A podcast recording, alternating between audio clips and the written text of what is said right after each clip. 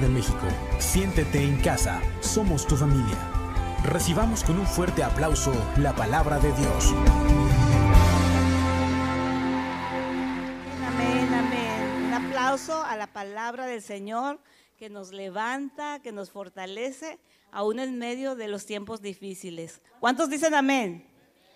Fíjense, me encanta el nombre de esta palabra que se titula El poder de ser agradecidos. Esos son de mis temas favoritos, lo que es el agradecimiento, ¿sí? Y, eh, es una, son, son palabras que para mí son bien importantes en mi vida, el agradecer al Señor.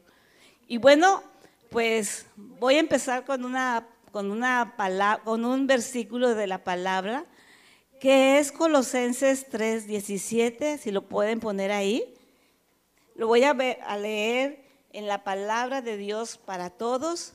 Dice, permitan que la paz de Cristo controle siempre su manera de pensar, pues Cristo lo ha llamado a formar un solo cuerpo para que haya paz. Y den gracias a Dios siempre. Me encanta que dice aquí, y den gracias a Dios siempre. Permitan que el mensaje de Cristo viva plenamente entre ustedes. Enséñense y aconsejense unos a otros con toda la sabiduría que Dios le da. Canten salmos y canciones espirituales con el corazón lleno de agradecimiento a Dios. Otra vez aquí está hablando, lleno de agradecimiento a Dios Siempre dediquen al Señor Jesús todo lo que digan y lo que hagan, dando gracias a Dios Padre a través de Jesús. Otra vez aquí está hablando acerca de la gratitud. ¿Cuántos estamos contentos de este nuevo inicio de año con propósitos nuevos?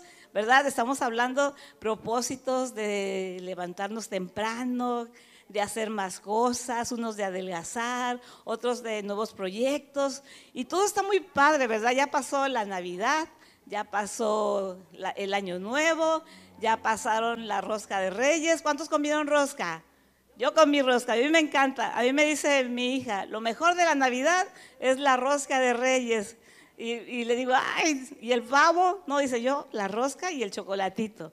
Bueno, pero fíjense, a mí siempre me ha llamado mucho la atención una fiesta que eh, se celebra principalmente en el norte de, América, ¿sí? el famoso, estuve practicando con mi esposo, le digo, amor, ¿cómo se dice? Thanksgiving, ¿sí? que es el Día de Acción de Gracias. Siempre me, me, ha, este, me ha llamado muchísimo la atención esta fiesta. Y entonces, eh, esta fiesta en Estados Unidos y en Canadá y ya se empieza como que a querer celebrar aquí en México y en algunos países de América Latina. Esta, en estas fiestas las familias se reúnen para dar gracias a Dios por su generosidad, por sus favores y por sus bendiciones a lo largo de año. En algunos casos, esta fiesta eh, es, a veces eh, es más importante aún que la Navidad. Se dice por ahí que, que esta fiesta tiene origen judío, aunque los judíos no, no la practican, pero por ahí se dice que tienen eh, este, ese origen. Fíjense, los judíos siempre están caracterizados ¿sí? por celebrar fiestas de agradecimiento a lo largo del año tienen muchas fiestas. Antes teníamos un libro que leíamos aquí en comunidad que se llamaba Fiestas de Israel, pero eran fiestas para agradecer al Señor. El pueblo judío sí, está muy acostumbrado y tiene esa habilidad, ¿cómo se le puede decir? Pues eh, ellos eh, eh, conocen bien este principio del agradecimiento. Por eso es que son muy bendecidos. ¿Cuántos saben que el pueblo judío es muy, muy bendecido en el área de las economías? Pero Dios quiere que la iglesia cristiana, la iglesia que conoce a Jesucristo, nos caractericemos por ser personas con corazones agradecidos, que el agradecimiento entre los hijos del Señor sea un estilo de vida entre cada uno de nosotros que amamos al Señor. ¿Cuántos amamos al Señor? Amén. Vamos a empezar con dos historias que vamos a, ver para que nos enseña acerca del agradecimiento. En la primera está Lucas 17, 12 al 17. Ahí no sé si se está viendo una gráfica de los diez leprosos. ¿Cuántos saben de esta historia? A mí es una historia que me, encanta. Bueno, vamos a ver ahora sí Lucas 17, 12 al 17. Dice en la palabra, eh, lo estamos viendo en palabra de Dios para todos, dice, al entrar a cierto pueblo, diez leprosos salieron a encontrarlo. Se quedaron parados a lo lejos y le dijeron a alta voz, Jesús, Maestro, por Dios ayúdanos. Al ver Jesús, les dijo, vayan y preséntense ante los sacerdotes. Mientras iban a los sacerdotes, fueron sanados.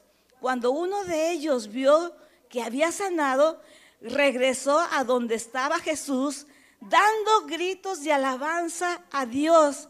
Se postró rostro en tierra ante Jesús y le dio las gracias.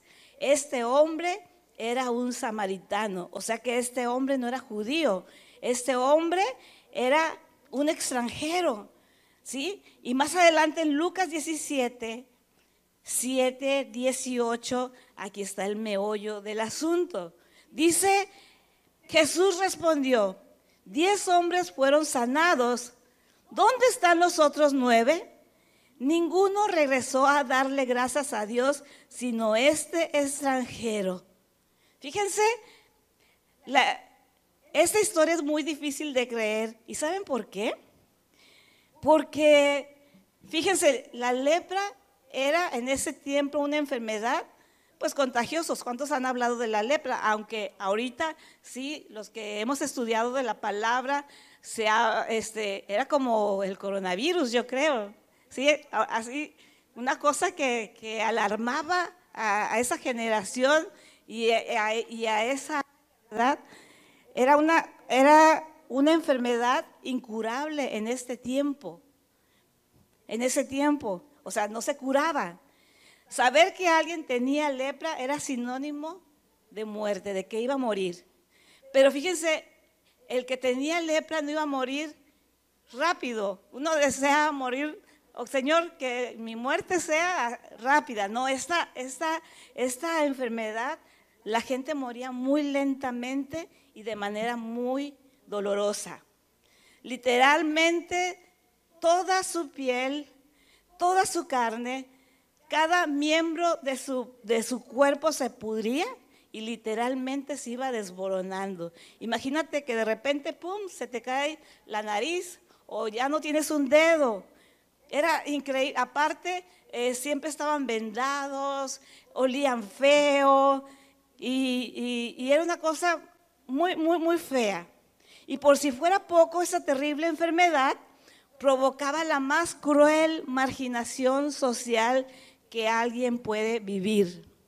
Esta gente era totalmente apartada de la ciudad, ¿sí? Lo corrían. Es más, no sé si han visto las películas de Jesús, de que cuando el leproso, un leproso se acercaba, a todo el mundo gritaba, leproso, leproso, y todo el mundo salía corriendo. esas personas tenían que estar apartadas, dejando su hogar, dejando a la familia, dejando amigos, dejando trabajo, dejando negocio. Era totalmente, eran totalmente solitarios. Entonces, les digo por qué es imposible de creer esta historia, porque esta persona que vivía estas condiciones, ¿sí?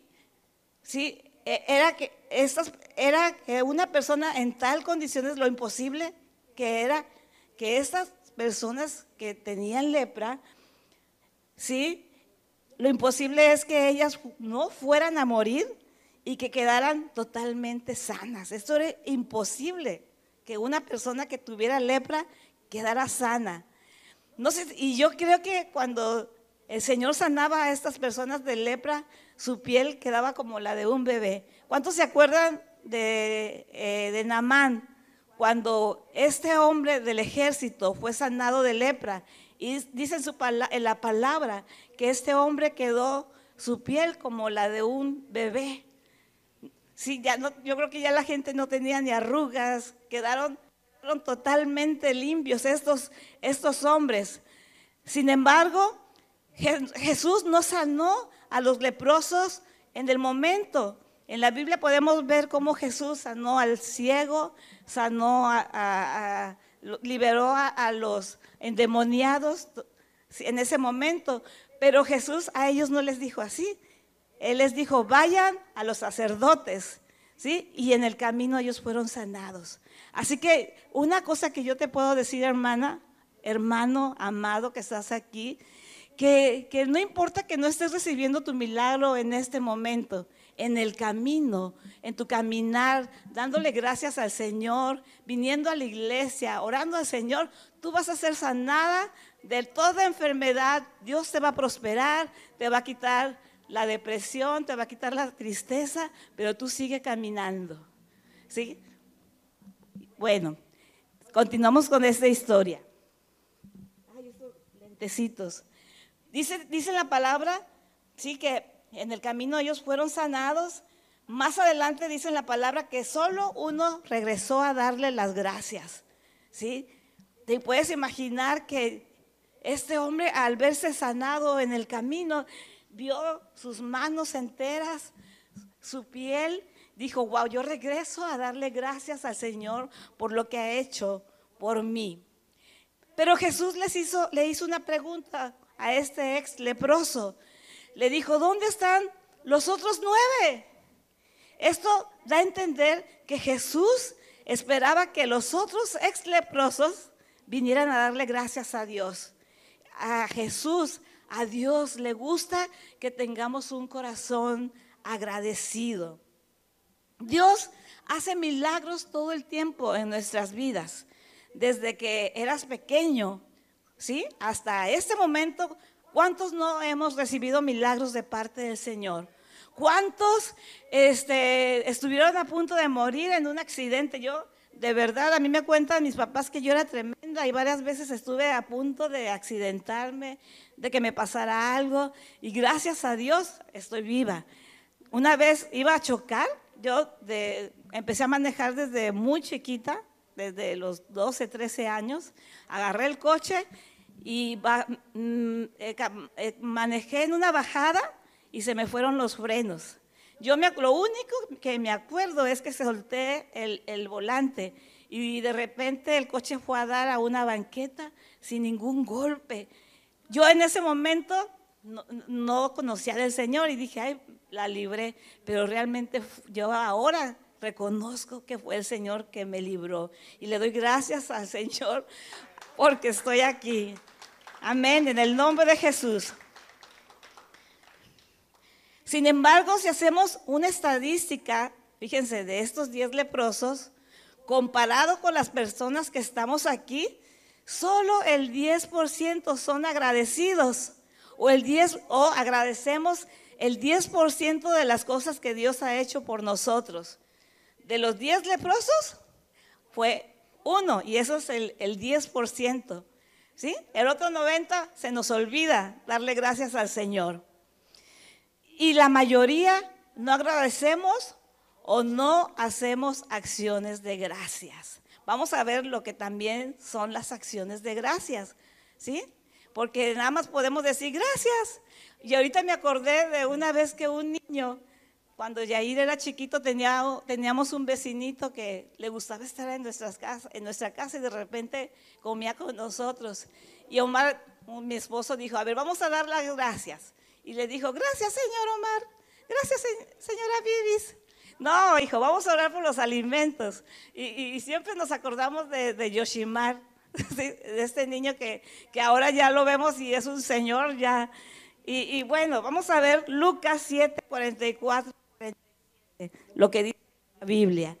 Ahí podemos ver en una lámpara a la mujer que enjuagó los pies del Señor con un perfume caro y, lo secaba con sus cabellos. Lucas 44, 47 dice, y ahorita lo vamos a ver. gracias. En la nueva traducción viviente. Luego se volvió a la mujer y le dijo a Simón, mira a esta mujer que está arrodillada aquí. Cuando entré en tu casa, no me ofreciste agua para lavarme el polvo de los pies, pero ella los lavó con sus lágrimas y los secó con sus cabellos. Tú no me saludaste con un beso, pero ella desde el momento que entré no ha dejado de besarme los pies. Tú no tuviste la cortesía de ungir mi cabeza con aceite de oliva, pero ella ha ungido ella ha ungido mis pies con un perfume exquisito. Te digo que sus pecados, que son muchos, han sido perdonados. Por eso ella me demostró tanto amor. Pero una persona a quien se le perdona poco, demuestra poco amor. En estas dos historias que vimos, tanto del leproso como la mujer pecadora, vemos dos tipos de corazones. En la segunda historia de la mujer pecadora y Simón el fariseo, vemos que Simón el fariseo tenía un corazón totalmente indiferente. ¿Sí? Fíjense, en ese tiempo tenían la costumbre, sobre todo en las casas como la de Simón el fariseo, Simón el fariseo no era una persona cualquiera, era una persona importante. Y se tenía la costumbre que cuando alguien importante iba a la casa de, de, una, de una gran casa, el mismo dueño era el que le lavaba los pies a su invitado. Y si no era eh, una persona tan importante, pues le decían a un sirviente que le lavara los pies. En este caso, ni el dueño ni mandaron a ningún sirviente a lavarle los pies al Señor. No hubo cortesía, ¿sí? Fue ignorado totalmente Jesús. Y, también vemos a esta mujer pecadora demostrando un corazón agradecido. Aquí vemos dos tipos de corazón. Y entonces vamos a ver dos principios del verdadero agradecimiento. El primer principio del verdadero arrepentimiento es que te lleva a realizar acciones de gracias. El verdadero agradecimiento va más allá de gracias. ¿Sí? Nuestros papás nos enseñaron a dar las gracias y eso era como una, como una demostración de la buena educación. No te decían, ay, tienes que darle las gracias a, a la señora que te dio algo. Y nosotros como papás también hemos enseñado a nuestros hijos a dar las gracias. Pero el agradecimiento va más allá de nada más de un gracias. Fíjense, a mí me impacta mucho la historia de Saqueo. Dice la palabra que, Jesús se invitó. Él ahí sí se invitó a la casa de Saqueo. Y este hombre, pecador, publicano, cobrador de impuestos, eh, eh, se arrepintió. Se arrepintió su corazón de un vuelco de 180 grados en ese momento. Y fíjense lo que hizo como acción de gracias. Entonces saqueo puesto de pie, no lo, no lo puse ahí, lo, lo, saqué después, dice, puesto de pie, dijo al Señor, he aquí, Señor, la mitad de mis bienes doy a los pobres, y si algo he defraudado a alguno, se lo devuelvo cuadriplicado. Aquí está un hombre que no nada más eh, pidió perdón y le dio las gracias al Señor por haberlo salvado, sino aquí dio, dio demostraciones de gracias. ¿sí? Aquí la, el, el agradecimiento se puso en acción. Y eso es lo que quiere Señor, que seamos gente agradecida, pero que también demos, demos acciones de gracia. Dice el segundo principio que vamos a ver es Nuestras acciones de gracias son una expresión de nuestro amor por Dios. el agradecimiento es un fruto de nuestro amor por Dios. Hagamos una pregunta. ¿Le estoy dando mi agradecimiento al Señor con acciones de gracias? A veces pensamos que es difícil demostrarle nuestro amor con acciones de gracias a Dios, pero no es tan difícil. La verdad es que hay muchas acciones que podemos realizar. Por ejemplo, aquí en la iglesia, ¿sí? lo que hacemos aquí en la iglesia, eh, eh, lo hacemos para el Señor, no se lo hacemos para nadie más, ni para el pastor, ni para nadie más. ¿Sí? Lo que hagas para el Señor, tú, tú lo haces con acciones de gracias, como ser un servidor, como barrer en la iglesia, como cocinar en los talentos, tocar instrumentos, predicar, cantar, todo lo que tú hagas en la iglesia, si estás actuando por una acción de gracias, ¿sí? Pero también puedes ayudar a tu prójimo, ¿sí? Visitando al enfermo, visitando al que está en la cárcel, consolando al que está triste. Es como podemos actuar con acciones de gracias. Hoy voy a, eh, eh, voy a terminar ahorita con dos versículos y le voy a pedir al grupo de alabanza que venga. ¿Qué horas son? Son las 6.56. Vamos a ver un versículo que quisiera que, que tú pusieras mucha atención en este versículo y que eh, como si el Señor mismo te lo estuviera diciendo a ti en tus oídos. Me encanta este versículo de Filipenses 4, 6, 7 porque es una carta de amor del Señor para tu vida. Dice Filipenses, no se preocupen por nada, en cambio, oren por todo, denle gracias, díganle a Dios lo que necesitan y denle gracias por todo lo que Él ha hecho. Así experimentarán la paz de Dios que supera todo lo que podemos entender. La paz de Dios cuidará su corazón y su mente mientras vivan en Cristo Jesús. El Señor te dice, no te preocupes por nada. ¿Sí? En cambio, ora por todo. Yo soy tu papá. Yo te cuido. Tú eres como la niña de mis ojos. Vamos a ver otro versículo. ¿Qué es lo que dice la palabra del Señor?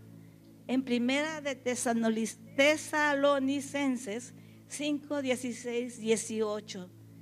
Dice la palabra, estén siempre alegres. Nunca dejen de orar. Sean agradecidos en toda circunstancia, pues esta es la voluntad de Dios para ustedes los que permanecen en Cristo Jesús. Eso es lo que manda el Señor. Siempre estemos alegres. Nunca dejes de orar. Seamos agradecidos en toda circunstancia, porque esa es su voluntad. Fíjate, déjame compartirte algunas estadísticas que a mí me impactaron muchísimo que hablan que en ese mundo actual hay 350 millones de personas padeciendo de depresión y ataques de ansiedad. ¿Te puedes imaginar el número de gente que hay padeciendo esta enfermedad? Y esto incluye a la iglesia. Porque uno puede decir, no, ¿cómo el cristiano no puede? Hay una canción, eh, eh, el cristiano no puede estar triste. No, sí, sí pasa, a mí me pasó y mucho tiempo. Y era una vergüenza decir que estaba deprimida porque yo creía en Dios, yo creía en Jesús.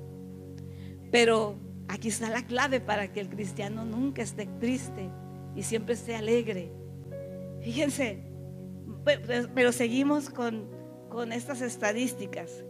Dice, este trastorno se ha convertido en una de las enfermedades causante de la pérdida de mayor número de años de la vida saludable de las personas. También se ha convertido en la segunda causa de discapacidad en el mundo entero. O sea, yo conozco jóvenes que parecen ancianos. ¿Por qué? Porque están deprimidos, están discapacitados para tener un buen trabajo, discapacitados para casarse, discapacitados para tener una familia. Se la pasan encerrados en un cuarto, no sé, a lo mejor jugando Xbox, ¿sí? Entreteniéndose en otras cosas. Y esto los discapacita por causa de la depresión. Fíjense, los profesionales de la salud dicen que este problema se ha generado por el estilo de vida tan agitado donde predomina el, estrés, como las dificultades económicas, el, el desempleo, la violencia, la desintegración familiar, ahora el estrés por el COVID, ¿verdad? ¿Sí? La gente se estresa por eso. El abandono de las escuelas. En algún país de Asia, me han contado, ¿sí? Que los jóvenes entran en depresión y hasta eh, se suicidan por no poder entrar en las mejores universidades o por no obtener los puestos mejores en las mejores empresas. Llegan al suicidio por esto, por la competencia de tener el mejor puesto, los mejores autos, ¿sí? El mejor iPhone. Eso les causa tristeza, depresión. La depresión se ha convertido en la enfermedad del siglo XXI. Más sin embargo, dice la palabra, en la palabra podemos encontrar que la raíz no es esa. Eso lo que les dije, lo, lo dicen los médicos, los especialistas de la salud. ¿Sí? ¿Sí saben cuál es el problema? Que hemos olvidado la importancia de darle gracias a Dios por todo, en todo momento. De verdad, si verdaderamente entendiéramos este principio, no pararíamos de hablar y de hablar y de dar gracias y darle gracias al Señor por todo y en todo tiempo. ¿Cuántos le dieron gracias al Señor? Porque pudieron despertar, pudieron respirar, pudieron venir a la iglesia a alabarle. ¿Sí? Comer hoy, vas a dormir en una cama por tu ropa, ¿sí? Pero a veces estas cosas no las agradecemos. Pensamos que le vamos a dar gracias hasta que a Dios hasta que tenga eh, un carro último modelo. No, seamos agradecidos. Dice la palabra con que tengas sustento y techo y comida, con eso está alegres. Tenemos que tener un corazón de contentamiento, de estar contentos por lo que Dios nos da. Y así experimentaremos la paz que sobrepasa todo entendimiento. Experimentaremos la paz en medio de las tribulaciones más grandes que podamos estar atravesando. ¿Sí? Hasta luego te dicen, ay, ¿por qué estás así? Si mira, ¿Cómo estás? A mí me pasó cuando mi madre murió. Este, un día antes de que ella muriera, ella estaba bien, ya había librado el cáncer. Pero yo un día antes estuve platicando con ella y ahora sí me dijo, ahora sí me voy a portar bien. Ya voy a perdonar voy a pedir perdón. Y, yo veía su corazón sincero. Y en la noche pues ya yo me despedí, llegó mi papá, cenaron, se durmieron y al otro día ella ya no despertó. Al principio sí fue un shock porque pues no lo esperábamos. Pero después de la primera llorada, ¿sí? El show que se armó, entré en paz. ¿Sí? Entré en una paz que en el sepelio recibía a la gente, este, eh, consolaba a mis hermanos, parecía yo este hoster en, la entrada del funeral. Y mucha gente eh, se preguntó, creo que no le dolió la muerte de su mamá. No, sí. Pero lo que pasa es que yo sabía dónde estaba. Yo estaba segura, ¿sí? Dónde eh, estaba mi madre. Y para mí eso fue gozarme aún en medio de las tribulaciones. Eso, eso es la gran diferencia. Yo le di gracias al Señor. Gracias porque ella ya la libró. Ahora faltan los demás, ¿verdad? Bueno. Esto, el mundo no lo puede experimentar. ¿Sí? Y esto lo llega a enfermarse. Pero tú y yo sí la podemos experimentar. Pero cuando no somos agradecidos y no entendemos este principio, nuestra mente se nubla en medio de las tribulaciones. Dice en la Biblia, la opresión hace entonces al sabio. Nuestros ojos se nublan, ya no vemos la bendición, sino vemos todo lo malo que nos pasa, ¿verdad? La gente dice, nada más falta que me orine un perro. El, corazón se apachurra y entramos en depresión y amargura y te vas ahí como la bola de nieve. Pero tú vas a salir de este lugar, fíjense, convencidos de que no es suficiente dar gracias. Ya aprendimos que es bueno dar gracias, con, solamente con tu boca, sino con acciones. Acciones de gracias en tu hogar. Acciones de gracia con la familia, ¿verdad? Con tu esposo, ¿sí? Darle gracias al Señor, o sea, darle gracias al Señor por su vida, pero también de repente llévale el cafecito, sóbale sus piecitos, dile que lo amas, con acciones de gracias. También el esposo, ¿sí? A veces la, mujer está cansada del aseo, de, de, criar a los hijos, llévala al cine, sóbale sus pies, ¿sí? Tienes que dar acciones de gracias con tus compañeros de trabajo. ¿sí? De repente llévale un chocolatito, un café a tus compañeros. Acciones de gracias con tu vecino. bárrele ahí al lado su, su, esquinita, aunque a veces no sea tan amable, con, tus con tu prójimo. Así que si tú te has sentido con temor, te has sentido deprimido, te has sentido ansioso, es porque se te ha olvidado agradecer al Señor por las grandes cosas que ha hecho por ti. Fíjense, hoy nada más les voy a dar un testimonio de algo que me pasó. Este, a mí me toca lavar los baños de la iglesia, de allá de, del bulevar. No me da pena, me encanta. Voy con una alegría los sábados a lavar el baño. Pero, oh sorpresa, ayer me encontré con la sorpresa de que habían pintado los baños. Y el piso estaba todo manchado. Yo por lo menos me tardo dos horas en lavar los baños. Casi ya lo tengo así ya.